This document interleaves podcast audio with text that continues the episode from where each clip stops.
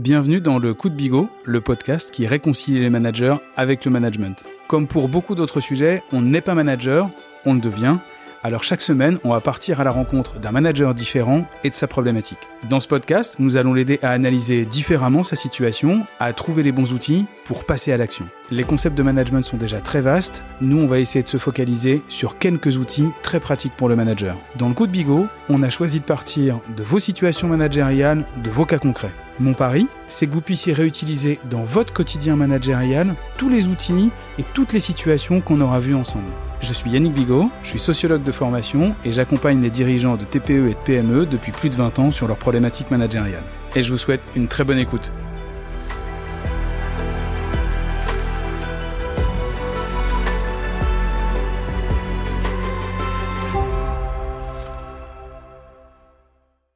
Bonjour tout le monde, bienvenue dans ce nouvel épisode du Coup de Bigot où aujourd'hui j'ai le plaisir de recevoir Marion Lassalle Astis. Bonjour Marion. Bonjour Yannick. Ça va bien? Ça va et toi? Super. Merci d'avoir accepté l'invitation. Euh, Marion, aujourd'hui, tu euh, voulais qu'on parle. Donc, d'abord, tu es euh, chef de mission dans un cabinet d'expertise comptable. Tout à fait. C'est juste ça? Oui. Avec une petite équipe à l'intérieur d'un cabinet qui fait une quarantaine ou une cinquantaine de personnes aujourd'hui? Voilà. Tout Ok. à fait. Basé sur Rennes et sur Paris. C'est ça. Super. Tout bon. Donc, votre mission, c'est accompagner des clients dans le fait de produire leur bilan, de leur donner des conseils euh, sur de l'expertise comptable et des clients de tout secteur d'activité. Et toi, tu es basé à Rennes. C'est ça. Super, c'est top. J'ai tout bon? C'est tout bon. Magnifique. Euh, Aujourd'hui, euh, donc on se connaît déjà pour avoir euh, travaillé euh, ensemble. Euh, le sujet que tu voulais aborder aujourd'hui, c'était euh, comment est-ce qu'on développe finalement une culture du feedback et qu'on installe du feedback de manière plus systématique avec les équipes? Tout à fait. Est-ce que tu m'en dirais un petit peu plus sur euh, mais pourquoi ce sujet? Tout d'abord, moi, je suis, on va dire, une toute jeune manager. Ça fait un an que j'ai une équipe. Donc, euh, manager une équipe, c'est pas quelque chose de naturel, on va dire, pour moi. Et notamment tout ce qui est feedback, c'est-à-dire que commencer à déléguer, c'est une chose, mais après, faire un retour à ses équipes, c'est compliqué, surtout en termes de temps, quand on est aussi dans la production. Et voilà, c'est savoir doser, prendre le temps, euh, peut-être savoir fixer des objectifs. Enfin, on se sent des fois un peu perdu. Euh, on sait qu'il faut faire quelque chose, mais comment, à quelle fréquence? C'est un peu la difficulté du moment, on va dire. Et en quoi c'est un problème de pas euh, forcément leur faire de leur faire de feedback? Donc juste si on se met d'accord, faire du feedback à quelqu'un, c'est lui dire quand ce qu'il fait est bien et c'est exactement ce qu'on attend, mais aussi être capable de lui dire quand il y a quelque chose qu'il ne fait pas correctement, pas comme on l'attend. C'est bien ça dont on est en train de parler. C'est ça, c'est exactement ça. Et en quoi c'est un problème aujourd'hui pour toi? Euh, déjà, c'est le faire, parce que souvent, euh, on va dire, on produit, on travaille, c'est-à-dire qu'on délègue euh, des tâches, etc., mais on fait pas forcément un retour. Ou alors, on fait un retour technique, mais aussi pas forcément sur la façon de faire ou comment faire, etc. Et pareil, faire un retour euh, positif. Je trouve que c'est assez facile, mais quand les choses ne vont pas euh, bien, forcément bien, c'est plus dur de l'expliquer sans, enfin voilà, on veut pas blesser la personne ou euh, voilà être indélicat, des choses comme ça. C'est pour moi, c'est une, une difficulté, je pense. D'accord Et est-ce que tu sais dire pourquoi c'est difficile pour toi de faire ce type de retour aux gens et pourquoi est-ce que par exemple tu penses que euh, dire à quelqu'un qu'il n'a pas forcément bien fait quelque chose, ça pourrait être euh, blessant pour lui? Qu'est-ce qui fait que tu as cette représentation-là en tête? Ah ben moi j'ai peur, oui, de je sais pas, ou de le blesser, lui faire la peine, qui de pas utiliser aussi les bons mots, parce que des fois c'est être maladroit. Peut-être qu'on veut dire quelque chose et mal l'exprimer. Ça peut aussi, je pense, avoir des conséquences. Euh, je sais pas, qui perdent confiance en lui ou des choses comme ça. Oui, c'est vrai que ça, ça, ça peut, ça peut être un risque en effet. Euh, Est-ce que tu nous dirais en, deux mots co- comment ça se passe quand tu fais euh, du feedback à tes équipes sur ces derniers euh, mois ou semaines là euh, C'est concrètement ça se passait comment? Alors, déjà, je pense qu'il n'y en a pas assez eu, mais j'ai essayé de fixer des dates, m'obliger déjà à fixer des dates en amont pour le. Bah, en fait, pour être obligé de le faire. Quand la date arrive, on se pose et on le fait. Donc, il y a ce feedback, on va dire, imposé. Là, on prend le temps, enfin, je trouve, de parler. C'est plus basé sur un échange. Donc, on peut faire le feedback positif et essayer aussi d'amener les corrections, on va dire, euh, à apporter, on va dire, de, mais toujours de façon, euh, je sais pas, c'est très dosé, on va dire. C'est, moi, j'ai du mal à, à être franche, je pense, dans, dans mes propos. Et après aussi au quotidien, c'est-à-dire euh, prendre le temps aussi de faire un retour, euh, on va être peut-être plus technique euh, sur les sur les points, euh, et ce qui permet, je pense, de progresser, mais euh, qui n'est pas toujours récurrent. Et pareil, c'est savoir comment, euh, voilà, est-ce qu'il faut faire un retour systématique, euh, est-ce qu'il faut euh, le faire ponctuellement. C'est voilà, pour l'instant, c'est un peu à tâtons tout ça. Mais ça avance. Voilà, ça avance. Ok, c'est un, un, sujet qui est très vaste. Donc d'abord, le, le, premier truc probablement qu'il faut avoir en tête, c'est qu'est-ce qui se passe si je fais pas de feedback à un collaborateur? Là, on est en train de se poser la question de finalement, si je lui fais du feedback, euh, qu'est-ce qu'il pourrait ressentir, etc. Et c'est vrai qu'on a tous vécu des moments où un manager nous explique que ce qu'on a fait, c'est pas bien. Euh, enfin, c'est pas en tout cas ce qu'il attendait, qu'on n'est pas euh, dans le niveau de qualité qui était souhaité ou dans les délais qui étaient souhaités, etc. Euh, mais qu'est-ce qui se passe, euh, tu vois, si on si on ne fait pas de feedback à un collaborateur, on sait qu'il a mal fait, on sait que c'est pas ce qu'on attendait. Bah, il n'y a pas de progression. Oui. Mais dans l'idée, je suis d'accord. C'est après, dans la pratique, c'est plus compliqué. Le, premier élément qui freine souvent les managers à faire du feedback à des collaborateurs, c'est qu'ils ont effectivement souvent. Alors, il y a la question du temps que tu évoques, euh, clairement, qui est effectivement un, vrai sujet chez pas mal de managers. Et puis, il y a la question de la peur, entre guillemets, de blesser ou de pas, de pas savoir forcément comment expliquer les choses. Donc, on va en parler un peu. Euh, le, premier sujet, c'est que tous les managers ont intérêt à avoir en tête, c'est si je ne fais pas de feedback à un collaborateur, c'est pas juste qu'il n'y a pas de progrès, c'est qu'en fait, je l'empêche de progresser. Il faut juste essayer de se, se marteler finalement cette, euh, cette phrase dans la tête, de dire si je ne fais pas de feedback à mon collaborateur, je l'empêche en réalité de progresser. Parce qu'on verra tout à l'heure, au travers de la fenêtre de Johari, que souvent le collaborateur ne se rend pas compte que ce qu'il fait, c'est pas exactement ce qu'on lui a demandé, ou c'est pas ce qu'on voulait. C'est rare qu'un collaborateur volontairement fasse le contraire de ce qu'on lui a demandé. Et je me souviens d'un dirigeant qui en fait euh, euh, n'avait pas expliqué aux collaborateurs exactement ce qu'il fait euh, mal et surtout l'enjeu qu'il y avait derrière. C'est-à-dire il lui avait promis un job de niveau direction générale avec beaucoup de responsabilités, mais son comportement était pas le bon. Il lui disait juste que son comportement était moyen, mais il lui avait pas posé le contexte en disant euh, bah si euh, si tu changes pas ton comportement, en réalité, tu pas le job que je t'ai promis. Et en fait, bah, il le laissait échouer en ne lui faisant pas de, de feedback. Donc quand, on, quand un manager a peur de blesser un collaborateur, faut qu'il se dise, bah oui, mais si je lui dis rien, qu'est-ce qui va se passer? C'est qu'en fait, euh, je le laisse échouer ou en tout cas, je l'empêche de progresser. Présenté comme ça, on se dit, bah finalement, j'ai peut-être quand même intérêt à lui dire ce qui va pas parce que, en vrai, même si je m'y prends mal dans les formes, euh, bah, au moins, je, je l'aide véritablement et sincèrement à progresser et je l'empêche pas de le faire. Donc ça, c'est quand même le premier truc à avoir en tête sur le feedback. Pas de feedback égale empêcher l'autre, bloquer l'autre dans sa progression. Ça va ça Oui, mais ce que je dis, c'est en fait, voilà, on, c'est vrai quand tu le dis. Ouais. Mais après, euh, bah, quand on se retrouve, va dire, face aux collaborateurs aussi, c'est ça, c'est euh, trouver les bons mots, peut-être avoir fixé les objectifs aussi en amont. C'est Ouais. parce que des fois, je pense qu'on n'est même pas clair dans le travail qu'on donne, on va dire, enfin, ou qu'on délègue. Donc, euh, je pense que ça peut-être ça se travaille beaucoup en amont. Euh, Oui. Et pareil, faut. Enfin, je pense que c'est une organisation à avoir. euh, c'est c'est du travail. Clairement. Souvent, ce que je raconte dans des formations, en début de formation, c'est que on ne peut pas euh, manager correctement si on ne dédie pas du temps à cette activité managériale euh, en tant que telle. Si je veux manager, il faut accepter de passer du temps là-dessus et de pas être effectivement en production. Donc, il faut clairement dégager du temps, typiquement de se dire toutes les semaines, il va falloir que je passe du temps à faire du feedback à un collaborateur. Ça peut être un entretien un à un, ça peut être des analyses de cas à plusieurs, mais en tout cas, il y a un moment où il va falloir effectivement travailler la progression des collaborateurs. Ça va pas se faire naturellement. L'avantage que vous avez dans le monde de l'expertise comptable, dans le monde des cabinets, c'est que vous êtes sur des activités qui sont des activités récurrentes. C'est-à-dire que quand quelqu'un a fait une déclaration de TVA une fois, euh, le mois suivant, il va recommencer, le mois d'après, il va recommencer, il y a quelque chose de répétitif. Évidemment, les chiffres sont pas les mêmes, euh, les contextes de chacun des clients sont pas les mêmes, mais l'action, entre guillemets, se répète. Donc, l'avantage pour vous, c'est que ça crée une vraie capacité d'apprentissage. Oui, c'est vrai. Donc ça, ça permet de construire un vrai plan de progrès avec le collaborateur.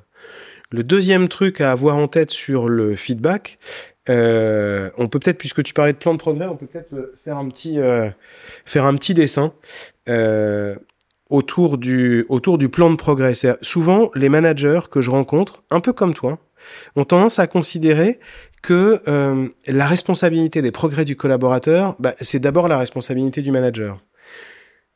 Et que et moi, je suis pas tout à fait d'accord avec ça. C'est une co-responsabilité. C'est au moins autant la responsabilité du collaborateur de progresser lui-même et de faire correctement son job que la responsabilité du manager que de l'aider effectivement et lui donner les bons moyens pour pouvoir effectivement progresser. Donc, euh, ce que moi j'invite toujours les managers et les collaborateurs à faire ensemble, c'est globalement de, de faire un, de dessiner un escalier en réalité. Donc au, au global, c'est d'arriver à se dire, ok, où est-ce que tu dois être demain en termes d'autonomie, où est-ce que tu dois être demain en termes de capacité à réaliser telle action ou telle action, où est-ce que tu en es aujourd'hui, et du coup, quelles sont les étapes finalement pour y arriver? Et dans quel délai bah, tu dois avoir atteint chacune des étapes et de se dire bah, peut-être que dans trois mois, tu dois être autonome sur euh, les déclarations de TVA de tel type de dossier. Bah, comment est-ce qu'on s'organise ensemble pour que tu puisses le faire de manière autonome sans que j'ai besoin de vérifier derrière toi, sans qu'il y ait plus d'erreurs effectivement, ou en tout cas pas plus d'erreurs qu'il y en aurait avec n'importe qui d'autre? Donc comment est-ce qu'on construit finalement ce plan d'action-là? Oui, c'est ça. En amont, du coup. Exactement. C'est bien. Et ça, on le définit, oui, seul ou ensemble, enfin plutôt ensemble. Donc ça veut dire qu'on même en amont, au tout début, on se pose avec le collaborateur pour euh, définir les objectifs ensemble. C'est sûr que c'est plus facile de dire à quelqu'un on s'était fixé tel objectif, où est-ce que tu en es? Voir que ce soit même la responsabilité soit mise chez lui de se dire bah, finalement faisons le point tous les 15 jours ou tous les mois sur ton plan de progrès, il, devient responsabilisé sur son propre plan de progrès. Il a pu fixer des axes et il aura fixé un tempo. C'est intéressant pour un manager de dire bah tiens sur telle action, tu penses que tu peux être autonome? À quelle échéance, et il te faut quoi comme moyen pour arriver à être autonome là-dessus? Tu as besoin de quoi comme aide de ma part, tu as besoin de quoi comme aide de la part d'un de tes collègues, tu as besoin, voilà, as besoin de quoi? Oui, parce qu'en plus, c'est vrai qu'il y a des gens très autonomes et des gens qui ont peut-être besoin plus aussi de, de retour. Euh, plutôt qu'imposer le même rythme à tout le monde, c'est vrai que ça peut être bien de le. Et tu pourrais même fixer le tempo de dire, et du coup, tu as besoin qu'on se voit à quelle fréquence pour analyser effectivement ta performance ou ton évolution ou tes plans de progrès. Et là, tu remets, c'est une expression que j'utilise souvent, tu remets un peu la pierre dans son jardin. C'est ça devient presque sa responsabilité à lui de venir te demander finalement ton avis sur le sujet. Ça te lève entre guillemets un peu cette espèce de pression de dire oulala, il va falloir que je prenne rendez-vous avec mon collaborateur pour lui dire qu'il y a un truc qui s'est pas bien passé. Bon bah là pour le coup, on est sur un plan de progrès qu'on a défini ensemble et on avance ensemble sur le sujet. Oui, puis ça permet, je pense, d'identifier pour lui aussi des peut-être des objectifs plus personnels qu'on n'a pas euh, des fois en tête en tant que manager. Exactement. ok. Premier truc intéressant sur le plan de progrès. Il n'y a plus qu'à. Ça, ça c'est pas mal. Ah, je voudrais qu'on parle de la fenêtre de Johari. La fenêtre de Johari, euh, euh, c'est un outil assez simple. En fait, ça, ça, ça explique que en nous, on a tous quatre dimensions quatre cases finalement, on représente un carré, on le découpe euh, finalement en quatre et on dit il y a quatre zones. Il y a une zone qu'on appelle euh, la zone publique, c'est en gros euh, ce que les autres savent de moi et que je sais de moi-même. On a une zone qu'on pourrait appeler un jardin secret, c'est en gros la zone que je connais de moi mais que les autres ne connaissent pas de moi. Il y a une zone qui est la zone qu'on appelle finalement la zone d'ombre ou, ou l'angle mort c'est finalement ce que les autres connaissent de moi, mais que moi je ne connais pas de moi. C'est souvent euh, typiquement euh, mes réactions sous stress ou toute une partie des choses que les autres ont bien compris que je fonctionnais comme ça, mais moi je le maîtrise pas bien. Si j'ai pas un, rétroviseur finalement ou quelqu'un qui me fait un effet miroir sur ce sujet-là, ben j'arrive pas à progresser. Et puis après, il y, a une zone qui est euh, une zone entre guillemets qui est connue ni de moi ni des autres, et cette zone elle se traite ailleurs, pas dans le contexte professionnel. Donc là, on va s'intéresser euh, finalement à cette histoire de, zone d'ombre en réalité, qui est de dire, qui est un peu mon angle mort. C'est tout ce que je fais sans que je me rende compte que je suis en train de le faire.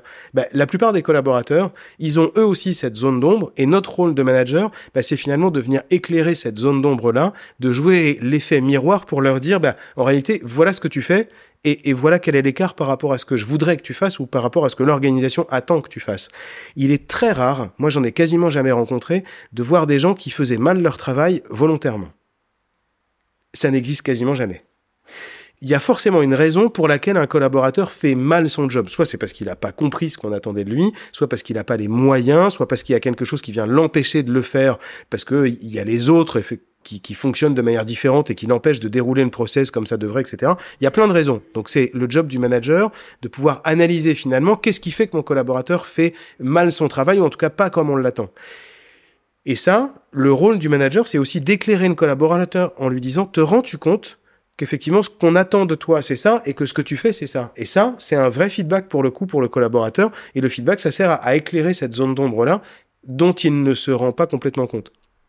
Donc quand toi, tu as un doute sur le fait de dire est-ce que finalement ça va blesser le collaborateur, etc., le premier truc, c'est de te dire, bah, ce qu'on se disait tout à l'heure, si je le fais pas, bah, globalement, je vais l'empêcher de progresser. Le deuxième truc, c'est il se rend pas, probablement pas compte de ce qu'on est en train de faire et probablement que si c'était moi-même, j'apprécierais pas forcément que mon manager se rende compte que je fais mal un truc et qu'il me le dise pas. Oui. Oui, oui, non, mais c'est vrai. Mais après, c'est une question de forme, je Ouais. trouve, et de parce que ça, on- quand on arrive en rendez-vous, on a plein de bonnes idées, on veut dire ça, ça, ça, Ouais. et en fait, au moment de l'annoncer, soit ça ne prend pas, enfin, on, on part sur quelque chose, on se dit ah, c'est pas du tout là où je voulais arriver aussi, où je voulais mener l'entretien. Oui. On voit que la personne ne le reçoit pas de la façon dont on veut l'envoyer, on va dire, le, le message des fois, et c'est ça. Et euh, euh, c'est, je trouve, ce qui est compliqué, la communication après verbale, quoi. C'est, c'est Alors là, on rentre dans la forme. Voilà, oui. Mais ça fait partie, je trouve, du feedback. C'est-à-dire que c'est aussi toute une question de forme. Je pense qu'on peut dire la même chose de différentes façons et ce sera pas reçu de, de la même façon.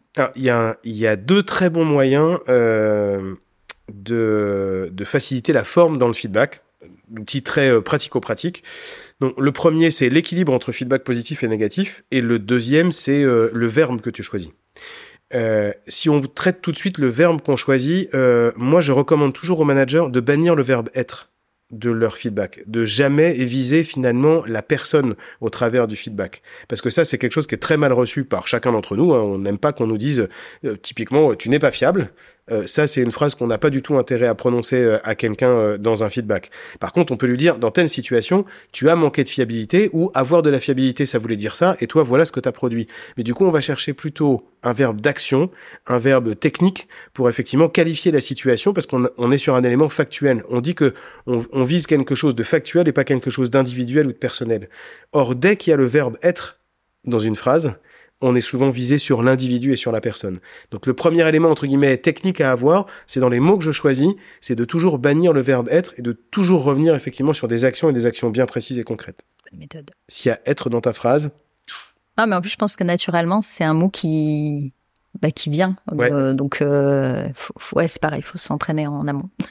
en tout cas, oui, faut Mettre des mémos. c'est sûr qu'il faut préparer. Souvent, euh, on, on rigole beaucoup avec ça dans les sessions de formation euh, de, de managers parce qu'il y a des mises en situation. Souvent, les gens sont pas très contents de faire une mise en situation, ils trouvent ça très artificiel. Et puis, euh, au sortir de la mise en situation, ils se rendent compte que finalement c'était utile et ils disent ce qui fait que ça s'est bien passé et que parfois en, en trois minutes dans l'exercice, on arrive à faire un feedback, c'est qu'en fait, ils les avaient préparés auparavant. Donc, il y a quand même un vrai truc dans la préparation d'un entretien de feedback à quelqu'un. Qu'est-ce que je veux exactement lui dire Euh, Quels sont les mots que je vais utiliser pour le lui dire et du coup sur quoi je focalise effectivement ce temps-là. Ça doit pas être un exercice qui est très long. Un entretien de feedback, ça peut durer euh, 5 ou 10 minutes sur un sujet parce qu'on va focaliser sur un sujet. Si je multiplie 5 points de recadrage, forcément ça va pas marcher. Et le deuxième élément, euh, au-delà du, du verbe qu'on choisit, c'est effectivement l'équilibre entre feedback positif et feedback négatif. Alors là, il y a plein d'écoles sur le sujet, mais en tout cas, faut se dire que pour que j'accepte un feedback négatif de quelqu'un, il y a intérêt à ce qu'il m'ait aussi fait du feedback positif avant. Et du tempéra... Enfin, il y, a des... y a des tempéraments aussi de. Enfin, il y a des, des gens qui reçoivent pas, on va dire, le feedback de la même façon, je pense. Ah, c'est sûr. Elle les touche plus ou moins. Donc, c'est vrai que faut analyser. Enfin, je pense peut-être analyser la personne avant, savoir euh, comment elle va le recevoir. Des fois, on prévoit pas, mais euh, je pense que. Je sais pas si on peut parler de la même façon à tout le monde. Non, c'est sûr que euh, il faut tenir compte de la personnalité, euh, de comment est-ce que les gens fonctionnent, de leur sensibilité, puis de la temporalité. C'est-à-dire, il y a des moments entre guillemets pour euh, faire un feedback à quelqu'un. Choisir de faire un feedback un vendredi soir avant de partir en week-end, c'est pas euh, c'est- pas une très bonne idée. Euh, le 23 décembre, c'est pas une très bonne idée non plus. Donc globalement, il faut choisir son moment pour effectivement faire ses feedbacks aux collaborateurs. En tout cas, dans l'équilibre entre positif et négatif ou constructif, c'est c'est de se dire les Américains utilisent euh, les, euh, les 5 ou les 7 entre guillemets pour 1. C'est-à-dire, ils disent il faut faire entre 5 et 7 feedbacks positifs à quelqu'un avant de lui faire un feedback négatif. C'est peut-être disproportionné, en tout cas si on raisonne à l'échelle de la journée, euh, ça fait quand même beaucoup euh, de dire à quelqu'un super 5 fois euh, pour lui dire une fois il y a un truc qui allait pas. Donc moi j'ai tendance à dire faut plutôt raisonner à l'échelle de la semaine, de dire est-ce que sur une semaine j'ai effectivement bien dit à un collaborateur entre 5 et 7 fois s'il y a des trucs qui se sont bien passés et qu'il a bien fait? Si j'ai pas fait ça, c'est probablement difficile pour lui de recevoir euh, un feedback négatif. En tout cas, à minima, sans aller jusqu'à cet extrême, entre guillemets, un peu de la culture américaine, moi, je, je prends souvent le ratio deux tiers, un tiers. De dire, si je veux faire euh, un feedback négatif, il faut au moins que j'ai fait deux feedbacks euh, positifs à un collaborateur. Voilà, pour trouver un équilibre. Si je n'en fais pas suffisamment des feedbacks positifs, le problème c'est que ça crée une espèce de déséquilibre dans la tête du collaborateur. Il a l'impression que je ne lui renvoie finalement que des feedbacks négatifs et que je lui fais jamais de feedback positif. Donc faut faut renverser entre guillemets cet équilibre-là en faisant plus souvent du feedback positif. Euh, et, et, dans ces cas-là, bah, quand j'ai eu 4-5 feedbacks positifs, bah, j'accepte tout à fait qu'on me fasse aussi un feedback constructif. Souvent, j'utilise le terme de constructif plutôt que négatif en disant si je fais juste un feedback négatif pour quelqu'un pour lui dire ça euh, c'était nul bon bah ça sert pas à grand chose si par contre je lui dis euh, voilà là c'était pas le bon niveau de qualité et voilà ce qu'il aurait fallu que tu fasses comment est-ce que tu aurais pu t'organiser pour y arriver etc là on essaye de trouver finalement un plan d'action et un plan de progrès et là pour le coup le collaborateur accepte plus facilement qu'on discute de la situation. C'est pas juste euh, une espèce de recadrage qui sert juste à lui dire que c'était pas bien quoi. Ça va ça? Ça va. Très bien est-ce que là, c'est pas mal, tu es un peu plus outillé? J'intègre euh, tout ce que tu m'as dit. ça fait beaucoup d'informations. Qu'est-ce que tu envisages On arrive à, la fin de cet épisode. Qu'est-ce que tu envisages, toi, de, de, faire de manière un peu différente? Qu'est-ce que tu retiens de, de, de, cet échange euh, pour euh, les semaines à venir? Alors déjà, tout de suite m'organiser pour prendre du temps euh, pour euh, mieux manager, on va dire, euh, pour bah, déjà planifier aussi des, des, temps, on va dire, de feedback. sur les prochaines semaines, même prochains mois, je pense, comme ça, ce, sera organisé. Et puis, oui, voilà, mettre mettre en œuvre toutes tes techniques. ça, je pense qu'il faut, ouais, faut pratiquer. Après, c'est ce qu'il faudra voir. Et, et, si, je pensais aussi, tu vois, en parlant, pourquoi pas faire un feedback dans l'autre sens, c'est-à-dire comment, enfin, comment ils peuvent te faire un retour, toi, en tant que manager, comment ils te perçoivent, euh, pour toi aussi avancer euh, en tant que manager, peut-être. Euh, je viens d'y penser.